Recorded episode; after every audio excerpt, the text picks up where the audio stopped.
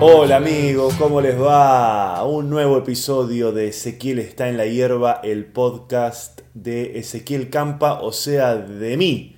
Mío, es absolutamente mío, nadie me lo va a sacar, nadie me lo puede tocar, ni manosear, ni nada por el estilo. Un nuevo episodio, de repente empiezan a aparecer episodios así por todos lados. En este caso estoy grabando esta pequeña introducción en el living de mi casa, sábado a la noche, ¿qué hora es? 9 y 20. Pensaba tener una noche de ver películas y ver series y todas esas cosas, pero se cortó la luz. Estoy sin luz, así que me puse a hacer esto porque tenía un poco de batería en la computadora. Y digo, bueno, voy a hacer esto y qué sé yo, y después me voy a poner a imaginarme cosas porque pareciera que la luz, parece que la luz no va, no va a volver eh, en, en breve. Les recuerdo que hay un teléfono al que me pueden escribir desde cualquier lugar del planeta, o sea, por WhatsApp, y que el teléfono es más 54 911 2346 0759. Desde cualquier lugar del mundo, lo agregás a tu teléfono y pones ahí, qué sé yo, y me podés escribir como me ha escrito mucha gente de Australia, de eh, Europa, de Londres, me escribieron muchas veces. Hay un chico que gente que escucha desde Isra- Israel, desde Asia, desde Estados Unidos, desde, desde puede ser de acá, tres cuadras de mi casa también. Desde cualquier lugar, 54 911 23 46 0759 y me escriben. Quiero hacer muy breve la introducción de este episodio, que lo grabé con Julieta Ortega, eh, actriz, eh, para los que no la conocen, y la- yo la he conocido a ella hace poco, o sea, siempre, o sea, hola, qué sé yo, y hace unos meses que, que- que tenemos una, una ¿cómo, cómo se dice? Eh, amistad, com- ¿cómo es que comienza, ¿cómo se dice? Una fe, no sé, bueno, estamos, eh, pegamos onda. Así, no sé cómo, cómo describirlo. Hace unos meses y bueno. Y me junté a grabar, ¿por qué digo esto de que va a ser breve la introducción? Porque me junté a grabar con ella este episodio y lo primero que me dijo es que estuvo escuchando otros episodios y que les parece muy larga la, introducción. Yo le expliqué que tiene que ver con el formato, con el podcast, que yo tengo que contar algunas cosas que yo... Me pareció muy largo, me dijo. Insistió, bien a lo Ortega, me insistió. Así que simplemente esto que les cuento, estuve hablando con ella, eh, estuvimos hablando de que es, o sea, ella tiene muchos hermanos, yo tengo uno solo, estuvimos ahí viendo un poco las diferencias, estuvimos hablando de etapas de la vida, estuvimos hablando obviamente mucho de nuestra profesión, somos actores los dos y eso es una cosa que nos une bastante, así que no quiero hacer más introducciones porque si no después me va a decir, eh, así que ya saben, ahí está mi teléfono para que me escriban, en un rato empieza la charla con Julieta y lo único que les quiero recordar son las funciones, ahí se vienen en julio 2017, por si escuchás esto en cualquier momento, hay tres funciones en Siranush, ahí en Palermo, y hay funciones también en Bernal, en Riebar y en Centro Cultural No Me Olvides, esto es en Lomas de Zamora. Todas las entradas, horarios y las fechas y cuándo es y todo, www.ezequielcampa.com.ar, está todo ahí. Ahí pueden ver las fechas y pueden este, ver cómo es el tema de las entradas. Nada más, no quiero que me vuelva a retar, eh, Julieta, así Pero que... todas las semanas tenés cosas para promocionar. No, pero le tenés que recordar a la gente. No hace falta que sea tan cerca, ¿eh? Me gusta igual la actitud, pero... ¿Pero te pareció como muy largo? Eh, me pareció largo, sí, sí, me pareció largo. Y como de con tiempos de conversación. Pero que no es sé si la gente se banca siempre. Pero lo que pasa es que el podcast no, no tiene como la impronta de un programa de radio. Que la gente lo escucha y está habituado. El formato es como que requiere un poquito más de atención. Le prestás un poco más de atención que a una cosa de radio que están por ahí hablando de una cosa Yo soy más muy cotidiana. fanática de las cosas cortas y mm, como que van al punto. Y tal vez el podcast no sea el No formato sea para vos. mí. No. puede, puede, puede haber algo de eso también, ojo, ¿eh? Pero es así, no, olvídate, recontra. Y lo mío no es nada, hay, hay otros, otros otros podcasts que los pibes se ponen a hablar y es un torre. Yo me lo, a veces me lo fumo porque me gusta, pero también me pasa lo mismo y hablan y hablan. Pero tiene que ver con eso, no, no te corre ni una tanda, ni un auspiciante, ni un jefe, lo Pero haces viste que la- a la gente le... ah, Yo digo a la gente porque me pasa a mí que hoy, a diferencia de muchos años atrás, hay tanta distracción por todos lados. En principio el teléfono. Mm. Si uno tiene el teléfono en la mano, ya no sé si a vos te pasa que a veces me pasa que pongo una película y agarro el teléfono. Y la película tiene que dejar, hacer que yo deje el teléfono en- sobre la mesa, porque si no, y mi hijo, que es ya es la otra generación, mucho más abajo, me doy cuenta que mira cosas en, en- ya no mira en televisión, pero bueno, mira cosas en la computadora y además tiene el iPad en, en la falda y además, ¿entendés? Como que están pasando muchas cosas a la vez. Pero a la vez, a mí me cuesta discernir si eso está mal o está bien o es así. O es simplemente una descripción de lo que pasa. ¿Qué sé yo? No sé. Eh, tal vez es una cosa generacional y ahora es así. Ahora ver una película es verla con el celular en la mano. a vos, te, a vos te pasa porque por ahí a vos no te pasa. A mí Hay me pasa un más poco. A, a mí me pasa un poco y como que tal vez nosotros estamos en una generación de transición entre cómo va a ser la cosa y cómo era. Eh, como me pasa y lo padezco, hago el esfuerzo y no, lo dejo en otra habitación, el celular, lo apago, lo que sea. Y obviamente que si la película no me atrae, al rato voy a querer, uy, ¿y qué está pasando en. Instagram?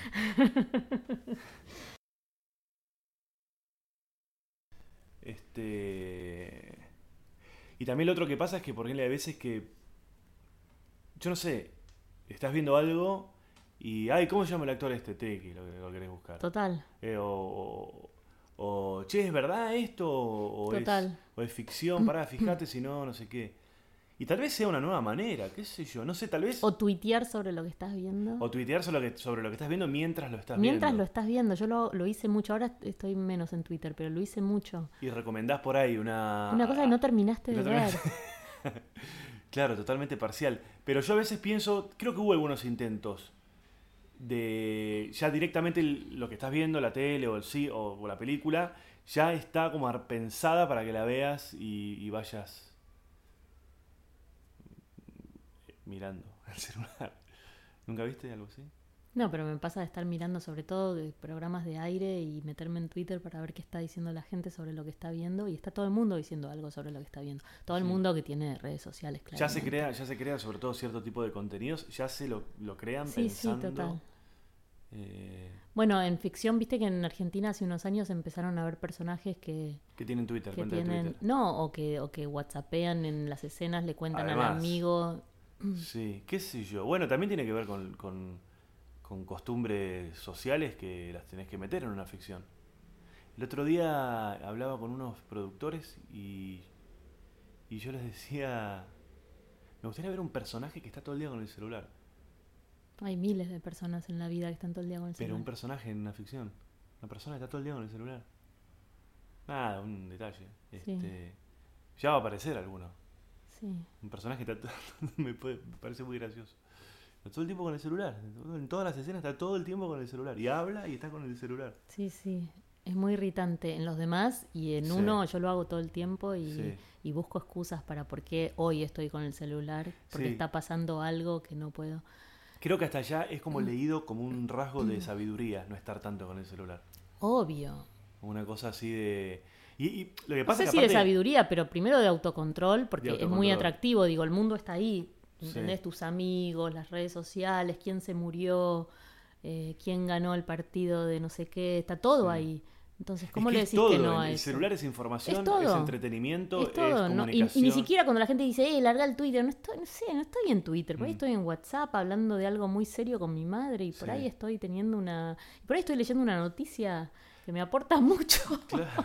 ¿Entendés? Como también está eso, las cosas que uno busca, googlea. Sí, además, viste que también este somos tan ansiosos y el celular tiene está, está, hecho a medida para el ansioso. sí, sí. ¿Qué está pasando ahora? ¿Qué está pasando ahora? ¿Qué está pasando Sí, ahora? ¿Qué sí, está sí. pasando ahora? Llueve mañana. ¿qué- Claro, llueve mañana, sí, ganó sí, Boca. Ganó eh, Boca. ¿Qué dice Real Sí, de sí, esto? sí. ¿Viste? Y es como está, Sí. está diseñado para el para el ansioso. Y lo otro que, que, que yo pensaba, viste que hay una tendencia de algunas personas que cambian el celular y lo cambian por uno que solamente tenga Mucha gente conozco que hace eso. que se dejaron el celular eh, así, el Sí. smartphone y tienen, Sí. no sé, ponele WhatsApp y teléfono, nada más. te puedan llamar, que es lo que uno hacía antes. ¿Nunca te pasó de quedarte unos días sin celular en estos últimos años? Lamentablemente no. Ah, Un rato, ponele. Y sí. Es raro. Es muy raro, ¿sabes por qué? Porque te pasa, primero te querés morir y después tenés una sensación de alivio Total. y de, de limpieza total y de volver a tu casa y quién llamó, como en Bueno, los pero pensar 80. al revés, pensar al revés. ¿Cuántas veces pensaste, eh, más allá de la utilidad de una emergencia, de tener el teléfono, cuántas veces pensaste, tipo, qué bueno que me enteré a tiempo de esto? Nunca. Nunca te pasó, de- te quedaste tres horas sin teléfono y dijiste, "Ah, pasaron tres horas y pasó no sé qué. No pasa. Es, una, es, es falsa la ansiedad. Ya lo sé, y uno lo sabe y no lo deja en la casa, y cuando lo deja en la casa vuelve a buscarlo, porque te parece que ¿Viste? mirá si pasa algo en la calle. ¿Cu- y te puede pasar sí, en la calle, te puede algo, pasar ponele, algo, bueno. pero hay gente también pasando que te puede dar una mano. eh, Mi, sí, vieja, sí. mi vieja, ponele, nunca tuvo celular y no tiene celular. Y ahí está. Sí, alguna vez le hubiera venido bien tenerlo. Pero yo la veo como cuando la tengo que ver y la aviso, bajá, estoy en la puerta, subí, cuando ella quiere me llama de su todos. casa. Este. O sea, eh, está- no sé. Es como un desafío decir, bueno, listo, no, no tengo más, lo tengo acá. yo- Lo que pasa es que, bueno, por otro lado, los que laburamos en, en cosas así que necesitamos promovernos como sea, y bueno, y sí, tenés una cosa de comunicarte con la gente que por ahí te sigue o que eventualmente te puede, le puede llegar a interesar lo que vos haces, que yo personalmente siento que lo necesito. ¿Se entiende lo que digo? Sí. Este, pero me interesa la cosa de no. de no. de no usar celular, está bueno, no sé. No sé si es posible. Son esas cosas que para mí uno dice algún día, como no sé si alguna vez pensaste, si un día me enamoro mucho y él lo deja, yo lo dejo y, y no pasa, no, no, no va a pasar. Mm. O me voy de viaje y decido, como alguien que, porque también está la celular. teoría, me voy de viaje sin celular y después está la teoría, si encuentro a alguien lo suficientemente interesante como para que yo pon- baje mi teléfono y esté en la conversación, Sos muy exigente, vos, me parece. eso no existe, porque yo tampoco lo soy para el otro, no existe, olvídate, pero porque no tiene que ver solo con lo que está pasando afuera, es una excusa, Mm. tiene que ver con que no, ya no, no es, es como una, una mala costumbre de todos, que no podemos estar sin saber qué está pasando y en realidad, qué sé yo, no está pasando nada demasiado importante, Mm. casi nunca te diría. Me pasa que tiene tantas cosas el celular que a mí me ha pasado de irme de viaje y decir, listo, aprovecho y no el celular y los mapas. Y bueno, no puedo. Siempre hay una razón Sí, por la los cual. mapas, el tiempo, Está bien, ponele que el tiempo, ponele que lo puedas chequear a la mañana, a la noche y te acomodas. Pero decís, lo dejo en el hotel, el celular. ¿Y, y cómo voy a donde tengo que ir? Y el mapa. Y ya está. Sí, sí, GPS, listo, ya está. Celular adentro y estás de viaje. Un viaje que te cuesta una fortuna. Estás chequeando Twitter sí, sí, a ver si alguien puso algo de no sé qué. Sí, sí, sí. Pero de verdad es como un signo así de... Y dentro de todo eso que tiene el celular y de las redes sociales, Instagram para mí tiene una cosa extra. Uf, mira, tiene, un- tengo teléfono de línea, nadie teléfono de tiene línea, teléfono suena de el línea. teléfono, eh, ¿atendés? No, no voy a atender. Eh, vas a atender. Hay do- dos o tres personas a las que pueden ya- estar llamando y todas pueden esperar. Twitter tiene, eh, Instagram tiene una cosa que es ver no solamente la gente que uno sigue, sino la gente que sigue, la gente que uno sigue. Y no sé si alguna vez te pasó que son las 3 de la mañana y estás viendo la tía del primo de no sé quién, Ah, que claro. no te interesa porque ya no te interesaba la persona No, de no, la que no. bajaste todas esas ramas. Es una red, una red Es que no te interesa de eso. nada. Es una costumbre muy extraña. Y de repente estás viendo unas fotos de un casamiento de una gente con una, una foto que en una casa. y- Sí, sí, sí, y sí. ¿por sí. qué? ¿Por qué? ¿Por qué? Bueno, pero eso debe tener que ver con la mm, con lo lindo que es espiar al otro. Aunque el otro no sea relevante para uno en absoluto. Y sí, es como escuchar la conversación, la conversación de la mesa de al lado. Siempre es. Esas cosas. Tiene, hay, hay algo ahí. Qué bueno que es escuchar la conversación de la mesa al lado. Está buenísimo.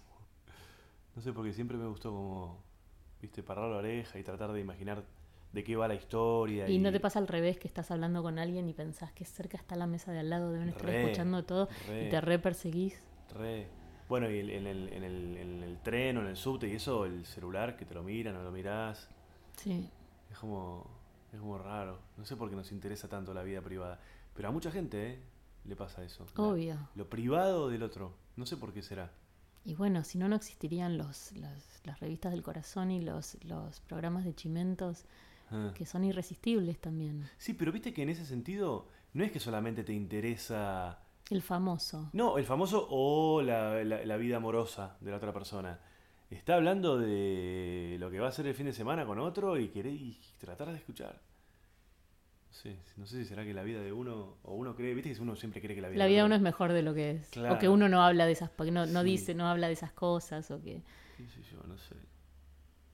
Y eh, contame, ¿cómo, cómo es? Yo tengo un hermano, y siempre, un hermano solo, tiene cinco años más que yo, somos dos. Y siempre tuve el deseo como de tener muchos hermanos. Ah, es re lindo tener muchos hermanos. Está Es bueno, ¿no? Sí. Cuando sos chico es directamente el cielo, porque es Mm. una casa llena de gente co- continuamente y los amigos de los amigos de los hermanos eh, eh, es muy divertido. Y cuando sos grande también, porque ahora me pasa menos, pero ah, cuando estoy sola, ponele que, que, no sé, eh, un hermano siempre hay disponible. Yo tengo cinco, entonces empiezo a llamar, ponele un domingo a la mañana, le escribo a uno, no puede, le escribo al otro, se fue de viaje, me había olvidado, le escribo a... Alguno cae, ¿viste? Uno pica. Y con ese termino haciendo algo. Eh, Es muy fuerte, cómo te debe, me imagino, cómo debe... la- la- la- la- lo diferente que es una persona desde el extremo de ser hijo único hasta... ¿Qué pasó? Será el teléfono que lo dejé mal. Ah. perdón. Desde el extremo de, de ser hijo único hasta el otro extremo de tener un montón de hermanos, primos y todo eso. Sí. Y yo siempre tuve como la... Siempre, siempre tuve el deseo de tener hermanos, hermanitos. Y primos no es lo mismo. Mira, yo tengo un, yo tengo un solo hijo y, me y a veces me consuelo que no, no tiene hermanos pensando tiene primos, pero primos yo sé que no es lo mismo. El hermano es para mí un testigo de, de- de toda la historia tuya único. El Mm. hermano tuvo los mismos padres, nació en otro momento de esa familia, lo que quieras, pero fue como, es un cómplice total, de principio a fin. Claro. Y eso está buenísimo. Sí, a mí me pasó ahora. eh, yo volví a vivir, vos por ahí lo sabés, la gente que está escuchando por ahí no, volví hace casi un año a vivir al barrio en el que, me, en el que nací, del que me fui hacía 25 años que no, que no, que no volvía. Entonces me encontré con alguna gente de aquella época que tenía mi misma edad, que éramos chiquitos y jugábamos y compartíamos un montón, conmigo y con mi hermano. Mm. Y me empezó a pasar que eso, es- eso- esos pibes, que ahora obviamente tienen mi edad, me cuentan cosas que yo no recordaba. Pero no solamente de, de mi- de como secuencias, Sí. de cómo era mi hermano. Y yo me había olvidado de eso. Pero hoy tenés buena relación con tu hermano. Sí, re bueno, somos muy amigos. Porque sí. viste que hay gente que no, Sí, tuvimos no muchos... quiere mucho a los hermanos. Nosotros tuvimos muchos vaivenes porque mi familia es una familia medio que explotó por el aire y... y- pero sin embargo est- est- estamos ahí, tuvimos tenido grandes peleas, grandes reconciliaciones y en algún momento evidentemente entendimos que, que teníamos que estar juntos y cuidarnos entre nosotros porque era la única manera de más o menos salir bien parados. Mm. Eh, y, y sí, pasamos por, por todo, desde irnos a vivir solos siendo muy chicos los dos, por una cuestión no de elección, sino casi de, de emergencia, hasta eh, nada, al día de hoy que somos, somos muy amigos y compartimos mucho tiempo juntos. Él ahora eh, en particular eh, no está, está en un momento de transición laboral que no está con horarios ni nada. Y yo que tengo horarios entre comillas de actor y qué sé yo.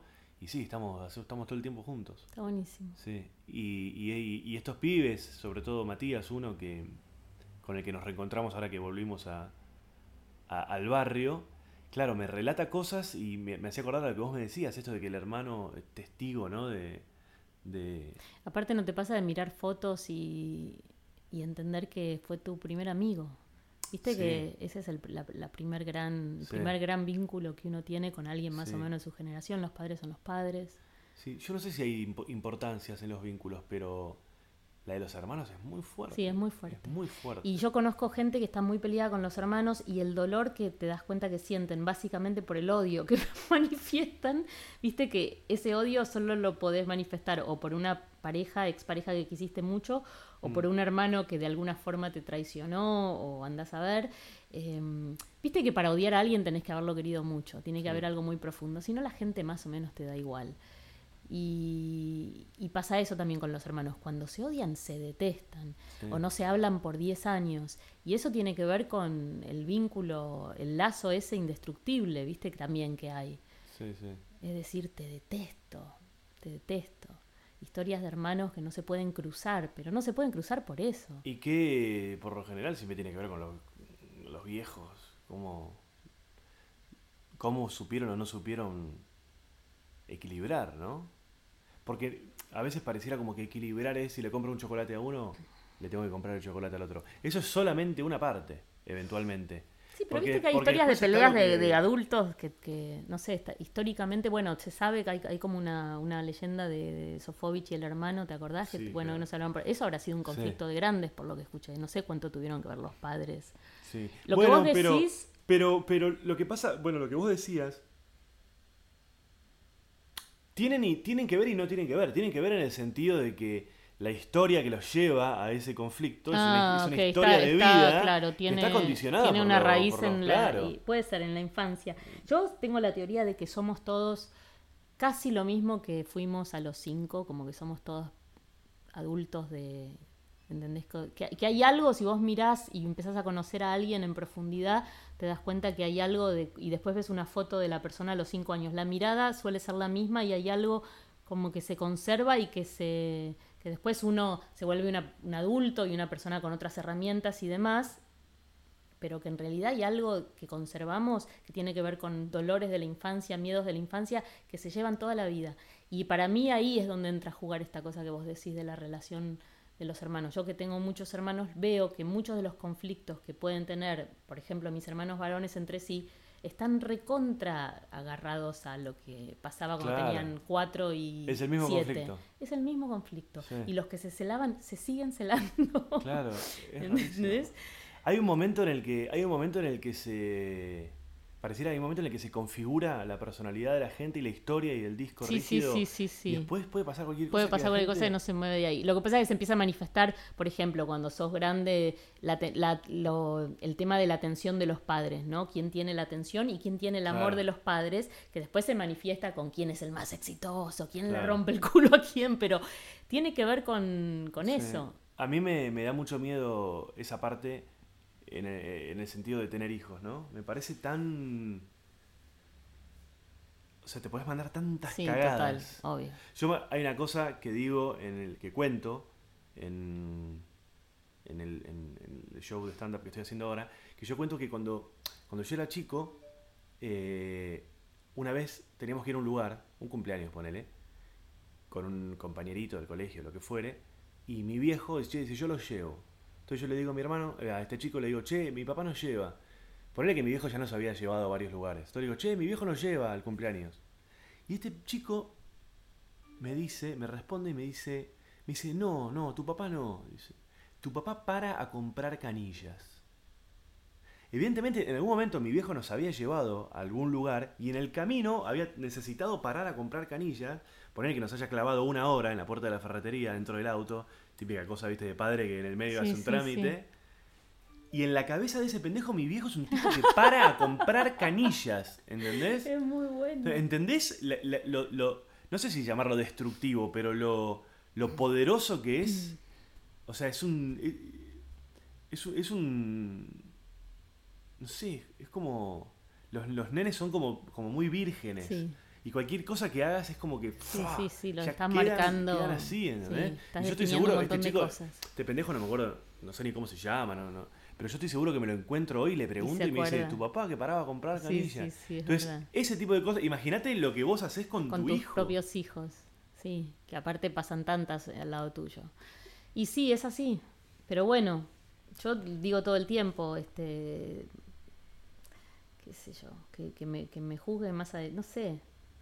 Ya- También uno aprende, mira, yo hice unos años de terapia de grupo con el Tato Pavlovsky, me acuerdo que él le decía, había una chica que hablaba siempre de la madre, siempre de la madre, y un día él le dijo, la, la, la culpa de los padres a los 30 caduca, querida. Le dijo, "Ha- haga otra, ya está, ya está. ¿Qué- Claro, qué- qué- carga, viste? Basta, basta de echar la culpa a la madre que tuviste, qué sé yo.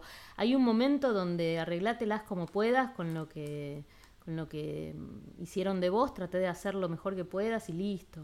Y sí, porque si no te Y quedás- tener hijos te ayuda a eso, ¿eh? porque, Parás con o eso. sea, cuando de repente puede ser cierto que lo que vos tengas Pero seguro. es cierto, pero basta.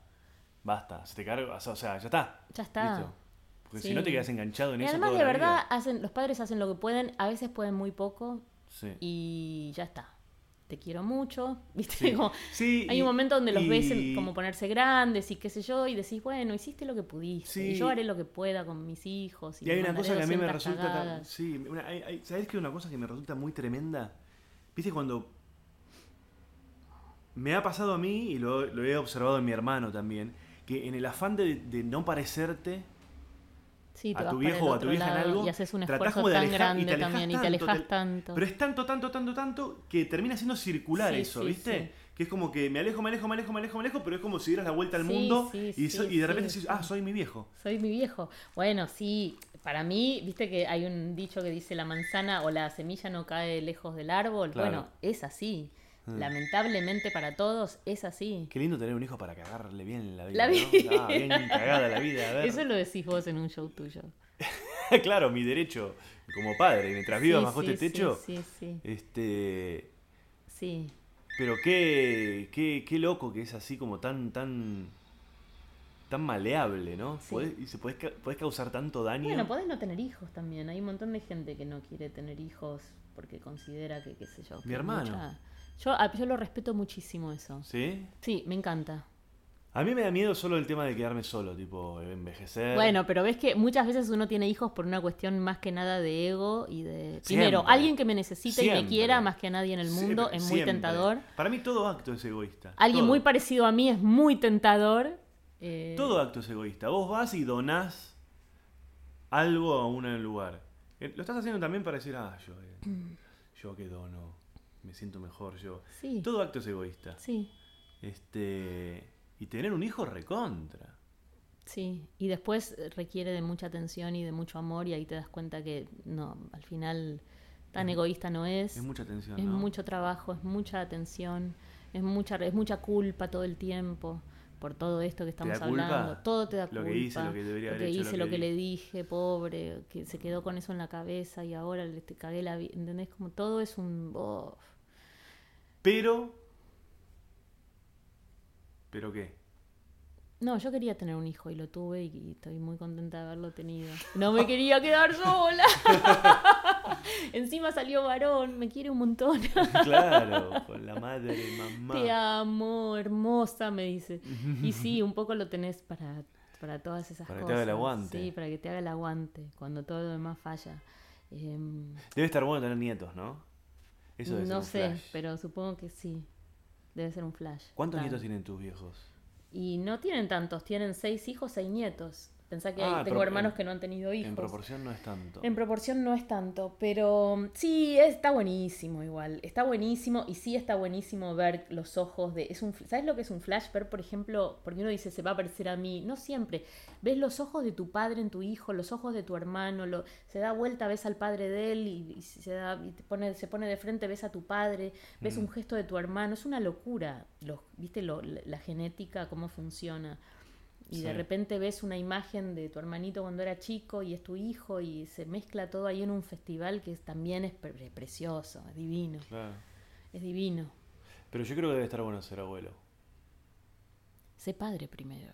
Sí, no, pero abuelo debe estar bueno porque ya estás en, su- en una edad en la que ya, Sí, te importa ya, ya no hay tanta ansiedad, ya está. Sí, O sea, ya medio, ya estás. sí.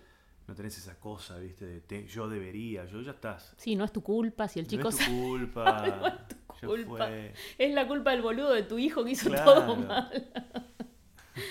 sí, sí, sí. Y este. Vos si, si, si pudieras como dividir tu vida en etapas, ¿qué etapas ves? Y hasta la adolescencia una y hasta Recién los hasta la 30. adolescencia. ¿No tenés como aquella casa? No. No, y nos mudamos mucho, de casa, de barrio, de, de país, de colegio, entonces no tengo, no, no pasa por las casas todo mi, mi recuerdo de las cosas. Tal vez pasa por antes de irse a vivir a Estados Unidos, que fue justo mi adolescencia, toda la etapa de la adolescencia ya, y después mi como mujer, que para mí es después de los 30, Mm. como yo mujer. Adolescencia, vivir afuera y los 30. Mm. que, que coincidió con un casamiento, ¿viste? Después fui madre. Sí. Eh, ¿Vivir afuera qué onda? y vivir afuera es una locura porque cuando te vas con hermanos, también por eso, yo te decía lo de los hermanos son los amigos, porque mm, yo me fui a Estados Unidos, no sabía hablar inglés, mis hermanos tampoco. Éramos como, nos teníamos a nosotros nada más. Por ese lado era muy divertido. Eh, sufrí mucho, un montón, en una edad en la que lo único que querés es parecerte a las demás y sos todo, viste, no hablas el idioma, todo en contra tenía. ¿Viviste afuera en qué- edad, qué edad? A los 13 me fui a Miami y después a los 20 me fui a Los Ángeles. A Los Ángeles ya fue un picnic porque ya sabía el idioma, ya, ya ¿Y en Los Ángeles- era en Los grande. Ángeles Teatro, tres años. O sea, estuviste Sola. de los 13 hasta los 23, 10 años viviendo allá. Sí, eh, volví a los 23 acá, definitivamente. Antes había estado como me había contratado Raúl Lecouna, que era... ¿Vos te acordás de Amándote? Ah. Claro, chico. sí, con el Puma Rodríguez. Que cantaba la canción. Bueno, Amante tuvo, Amándote tenía la primera parte y la segunda parte. A mí me llaman para hacer la Amándote 2. Y yo vivía en Miami. Me vine tipo menos de un año a hacer eso y me volví y ahí ya me fui a Los Ángeles. Pero hubo como un intervalo donde menos de un año que yo estuve acá. Pero después de Los Ángeles, eh, ahí ya me volví y me quedé, que habrá sido a los 24 años. Ya te quedaste acá. Sí, porque empecé a trabajar con continuidad, empecé a hacerme de un grupo de amigos y empecé a tener como lo que no había tenido, que era Claro. eso, un grupo, Y de allá no, no, no, no extrañabas nada, no te No, es muy nada. raro, porque con esto de las redes sociales que hablábamos antes, me likeé a fotos mi primer novio, por ejemplo, y mm, no sé, mi hermano Sebastián cada vez que va a Miami ve a mi primer novio, a los amigos del colegio. Yo no veo a nadie, no estoy interesada en encontrarme con nadie. Y él en ese sentido es muy sentimental y me manda fotos comiendo con mi primer novio, al que no llamo nunca cuando voy, ¿viste? Porque no, está. Está viejo. eh, está igual a Axel Rose. ¿Te acordás de Axel Rose cuando cantaba y Axel Rose ahora? Sí. Le pasó todo lo mismo. Era un Mirá. surfer divino con unas rastas doradas. Era dorado, mi primer novio. Después derrapó. Y ahora está igual a Axel Rose. Claro, le sacás las rastas y todo y ya oh, te tira todo medio para abajo. Claro. Hacía surf, que tenía cierta. Era como. Tenía un romanticismo lo que él hacía. Que era nada más que estar en la playa. Y hoy, hoy te tira re para abajo él, su perro y su tabla de surf. Y no quiero, no lo quiero llamar. ¿Para qué, vamos- ¿De qué vamos a hablar? No, Ojalá que no, no escuche nunca esto. No va a escuchar esto. Pero me No. likea las fotos y me pone cosas tan divinas que se me parte el corazón. Parece tan. Siempre, cada vez que pongo una foto me pone cosas como always beautiful, cosas así que pienso, qué lindo. Que un pibe que se enamoró de vos a los 17 años fue Pero mi él hizo su novio de la vida, vida. tiene hijos. Tenía un hijo cuando yo lo conocí. A los 24 años ya había tenido un hijo con una novia. Eh, pero no vivía con ese hijo. Creo que no tuvo más, no. No, creo que no. Y te está esperando ya. Y pero ahora, ¿para qué lo quiero? Se cortó las rastas. Ah. No le fue bien en la vida. Y ya está en una edad en la que el, No, ya está. golpe en la cabeza Era re grande. Yo tenía quedás 17, él tenía 24. Imagínate ahora. Es un señor. 17, 24, Ah, 7 años. Ah, no, sí, dije mal. No, sí, 7 años. Sí, me llevaba más o menos eso. Mm. Está buena la diferencia de edad. 7.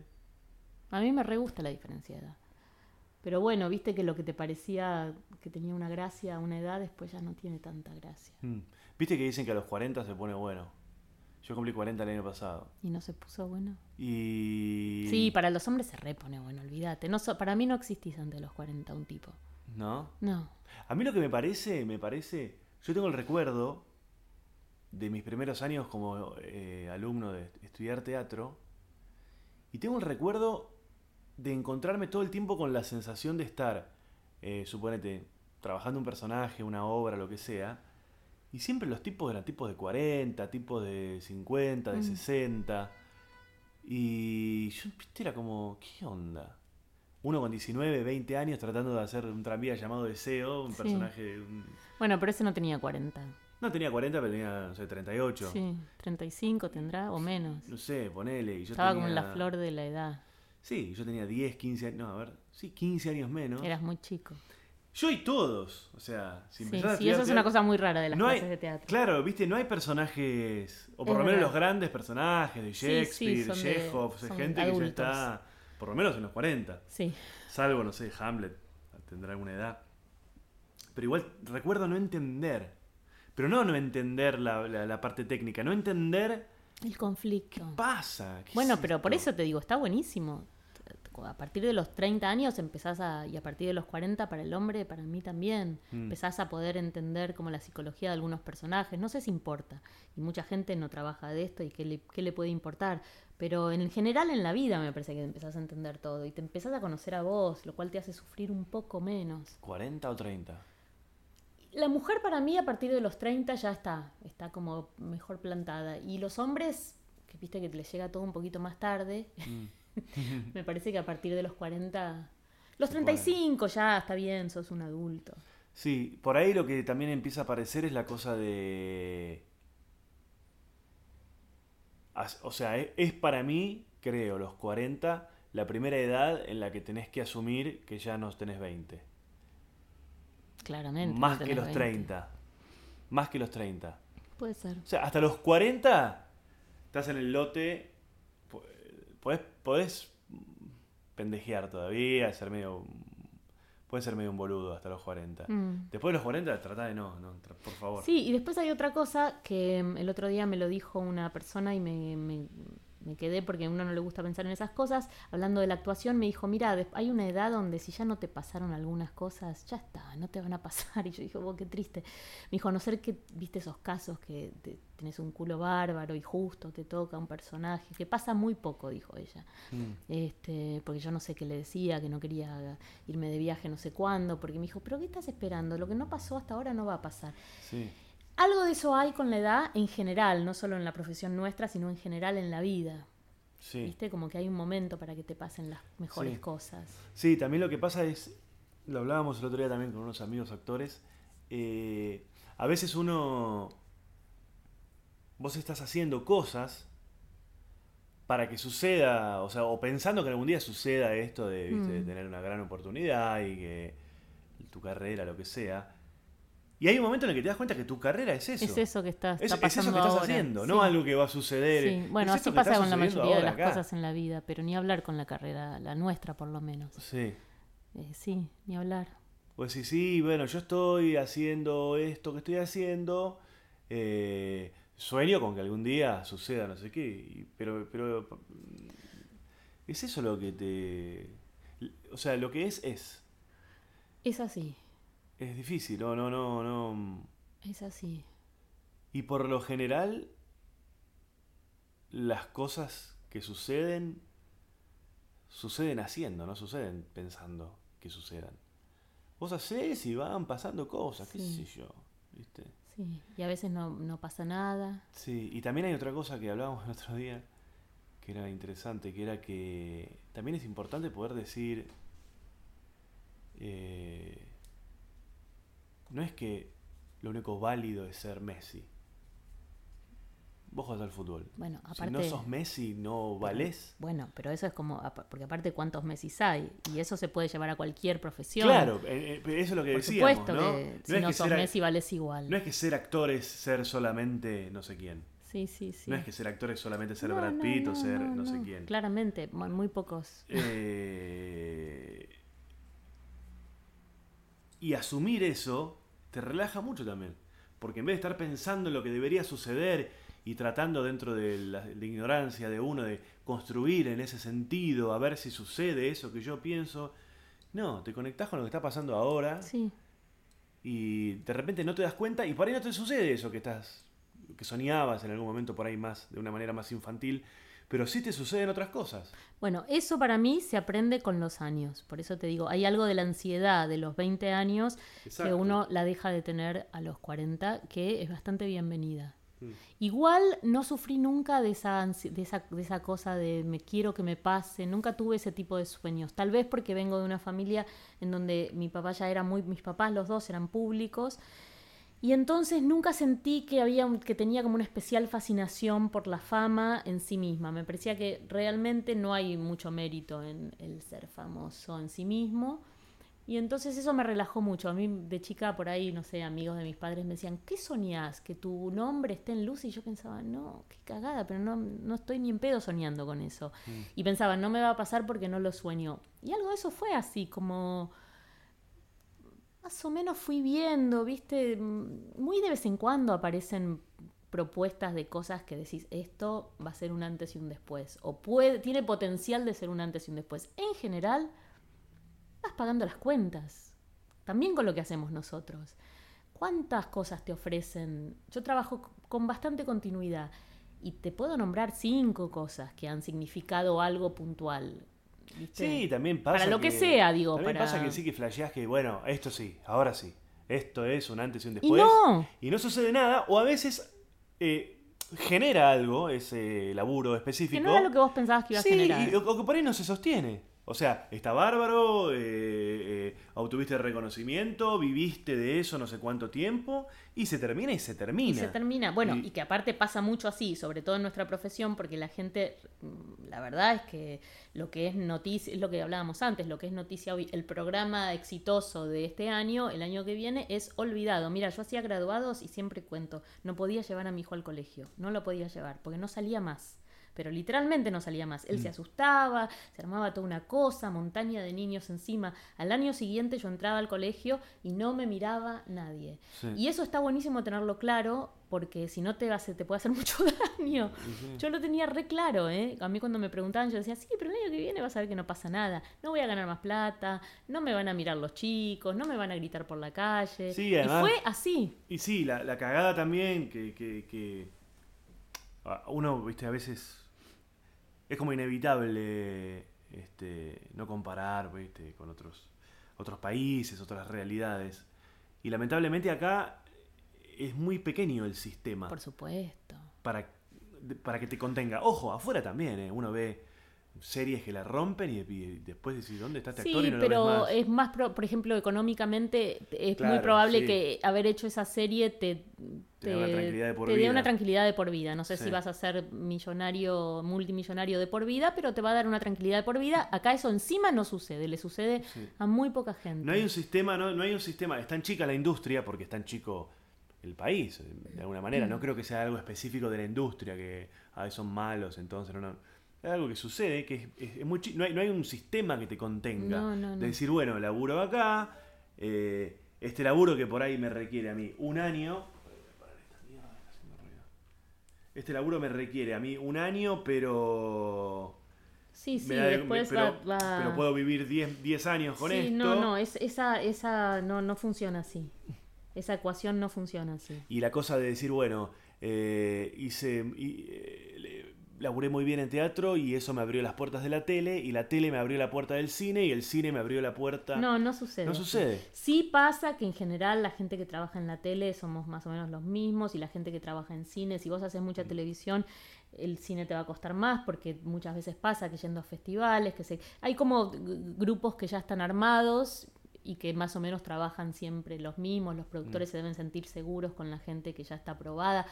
Pero después no es que te vayas, te va a suceder algo. El otro día una amiga me llamó y me dijo, no, estoy enojada porque tal dijo tal cosa y antes estaban hablando de que gané un premio y ahora no. Y yo le dije a mi amiga, "Eh, créeme, hoy es domingo a la tarde, no hay nadie pensando en vos, ni hablando de vos, ni que ganaste un premio, ni que esta otra noticia que acaba de salir. Relájate.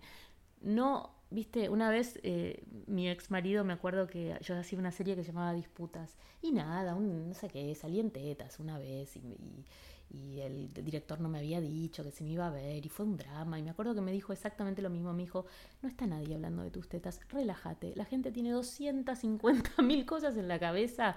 No le importa a nadie que ayer saliste en tetas. Cambia la cara, olvídate del tema, no es importante. Y es así. Y para mí es un problema que tenemos la gente, muchas de las personas que nos dedicamos a esto, que es de sobreestimarnos constantemente y pensar que si dijeron, si no dijeron, si ganamos Sí. el premio, si no nos nominaron, significa algo. No significa nada para nadie. Sí. ¿Entendés? Y si hiciste un programa un muy bueno y te pelaste el culo a hablar y tuviste genial, probablemente tengas más chances de que te ofrezcan más programas lindos al año siguiente. Ni siquiera es seguro, pero puede pasar. Nada más. No También te vas a hacer cosa- rico. También está la cosa de que te, de que te encasillaron con eso y ahora cómo hago para imaginarte en otro... Sí, pero además digo, la gente realmente se olvida, ¿viste? Sí. No es que sos un genio de por vida. Sí, sí. No uno, le- uno, uno cree que lo que uno hace tiene una relevancia. Una que no. relevancia que no tiene. No tiene. No tiene. Ah. Ah, una- ¿Sabes una, una cosa que siempre pienso, no? A ver, como la. como. ¿Viste que si vos pensás un poquito, podés nombrar a un actor latino, casi te diría de cada país de Latinoamérica y ni hablar de España, ocupando lugares importantes en Hollywood, por decir algo, ¿no? Mm, y en si, pensás, no. si pensás hay un chileno, si Sí. pensás hay un español, Chileno si no sé, pero español seguro, mexicano también. mexicano, puertorriqueño, brasilero, Mm. chileno yo sé que sí, peruano, eh, no me acuerdo el nombre del actor, pero uno de los actores del elenco de Lost es Ah, chileno. mira, no sabía. Eh, ¿Y por qué no hay argentinos, decís? ¿Por qué no hay un actor argentino eh, o una actriz argentina?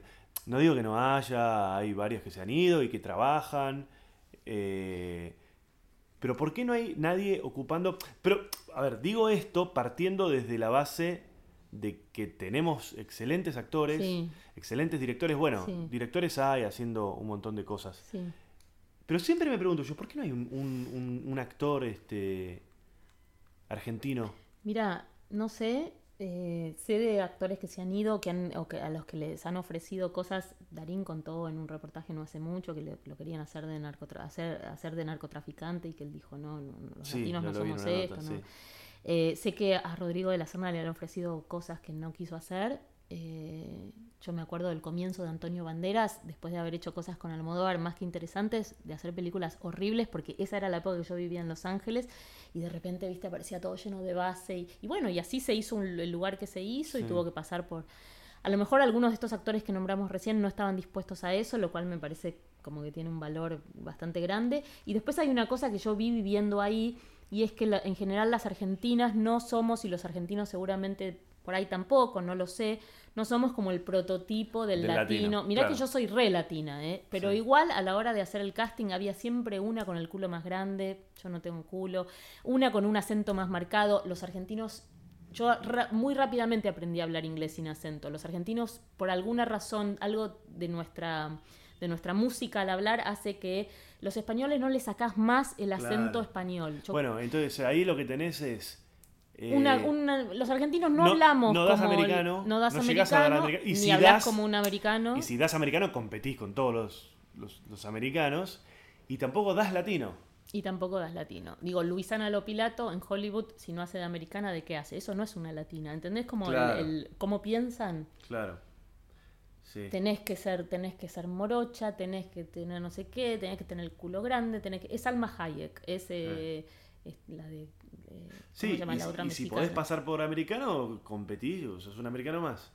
Que no tiene ninguna particularidad más allá de lo que. Que tenés que haber casi nacido ahí para que Sí. en algún momento el acento nuestro no te no, no se te salte. note. Eh. Sí, Darín mismo, que él dice que Labrano seguramente es como él dice, pero fíjate que tiene ojos claros, lo cual ya es raro para ellos. El latino es Andy García, es Claro. eh, Banderas. Benicio del Toro, sí. Sí, como dice Darín, latinos que puedan dar narcotraficante. que puede ser un... sí. Bueno, porque también hay mucha... Argentina les queda lejos y no entienden bien. Ahora, por ahí, yo cuando vivía me acuerdo que me decían, ¿de qué isla sos? Y yo decía, no, no soy de ninguna isla. Soy de, Argen- soy de Argentina. Y cuando me escuchaban hablar me decían, es portugués. Le digo, no, es español. No, no mm, para ellos el- No es- ubican. es- no ubican. Argentina, la capital de Río de Janeiro, me Claro. dijeron. ¿Ves que sigue pasando? Sí, es difícil. Estamos en la loma del orto. Estamos un poco lejos. Pero tampoco hay que pensar en eso, en el sentido de que no es que... El destino es ese. Claro, o el sea, destino bueno, grande es ese. eh, eh, supongo que debe tener también que ver con un deseo más adolescente también de decir de yo... triunfar en Hollywood. Claro, sí, obvio. meca de- Siempre estamos sí, mirando, obvio, siempre uno está mirando. Bueno, y porque cuando uno era chico las películas venían de ahí y... Mm, Sí, claro. Sí. Qué bárbaro, qué difícil. Y hacen cosas también muy feas. A uno le llegan las cosas buenas porque son las que Sí, y llegaron hay- a y hay- Netflix o a montón de- HBO, hay un montón pero de actores sin trabajo. sin trabajo y de gente que la... Hoy me contaba, me contaba un actor amigo que él, él trabaja mucho en musicales, canta, canta muy bien. Me contaba que es- él conoce al protagonista de. No sé, hay una obra, un musical creo que es, que en este momento está en Broadway, que se llama algo así de Idiots, no sé qué. no- perdón, no, no, no sé cuál es. Que parece que es como el musical de los últimos años. Mm, Y él conoce al protagonista. mm. Y me contaba que el protagonista. Está bien, los musicales tienen como una lógica bastante particular en la cual, salvo que pongan una figura, como que los actores son intercambiables, ¿no? Mm. Uno va a ver el producto, digamos. Pero este pibe es el protagonista de esta obra, que es como el musical del momento en Broadway hace varios años, y tiene que vivir con la mamá en New Jersey, no vive ni en Manhattan. ¿En serio? No vive ni, no puede vivir solo, no le alcanza, y, y tampoco para vivir en Manhattan, vive afuera con la, con la madre. Y es el protagonista. Ah, yo pensé que ganaban mucha plata en Broadway. Mm. ¿Vos decís que no? Tal vez me contaron un caso de un pibe No, que puede ser que no, eh, nunca- mantiene a no sé. 18 personas. Debe ser muy caro también vivir en Manhattan. Sí, pero, te- pero no te alcanza. Pero igual la gente de teatro para mí tiene otro, no, no es otra cosa. Puede ser tranquilamente lo que te contaron. Me acuerdo que Ana Strasberg, cuando yo terminé el secundario, la llamé y me, me dijo, mira, anda a Los Ángeles. Aunque, me dijo, anda a Los ella, eh, ella tenía un instituto en Los Ángeles y uno en New York. Y me dijo, anda a Los Ángeles ah, porque va a ser más fácil para vos como... Yo tenía 20 años en ese momento, mujer sola, Los Ángeles es Mm. menos hostil. Me dijo, pero la escuela es mejor la de New York porque a New York van a convertirse en actores y a Los Ángeles van a convertirse en estrellas. Se quedan menos tiempo, se rajan enseguida, enseguida quieren empezar a trabajar. Claro. El, el actor que va a New York va a ser en general pensando en, en teatro, en, en terminar Claro. en teatro. Y ahí no sabemos cómo se llaman los protagonistas de esas cosas que vamos a ver que te caes de culo, que si esta gente, ¿cómo? ¿Mañana sí. qué hace? ¿Va al sub? ¿Va al chino? Porque esto que estoy viendo es alguien bajó del cielo, hizo esto y se vuelve al cielo, como no, ¿entendés? ¿Cómo sigue sí, la sí, vida sí. de esta gente mañana? ¿Camina por la calle? Fíjate que vos como hace un rato decíamos que que creemos que tiene más relevancia de la que tiene lo que hacemos y hace un rato largo que estamos hablando de eso. ¿No? Estamos hablando de eso, de laburo, de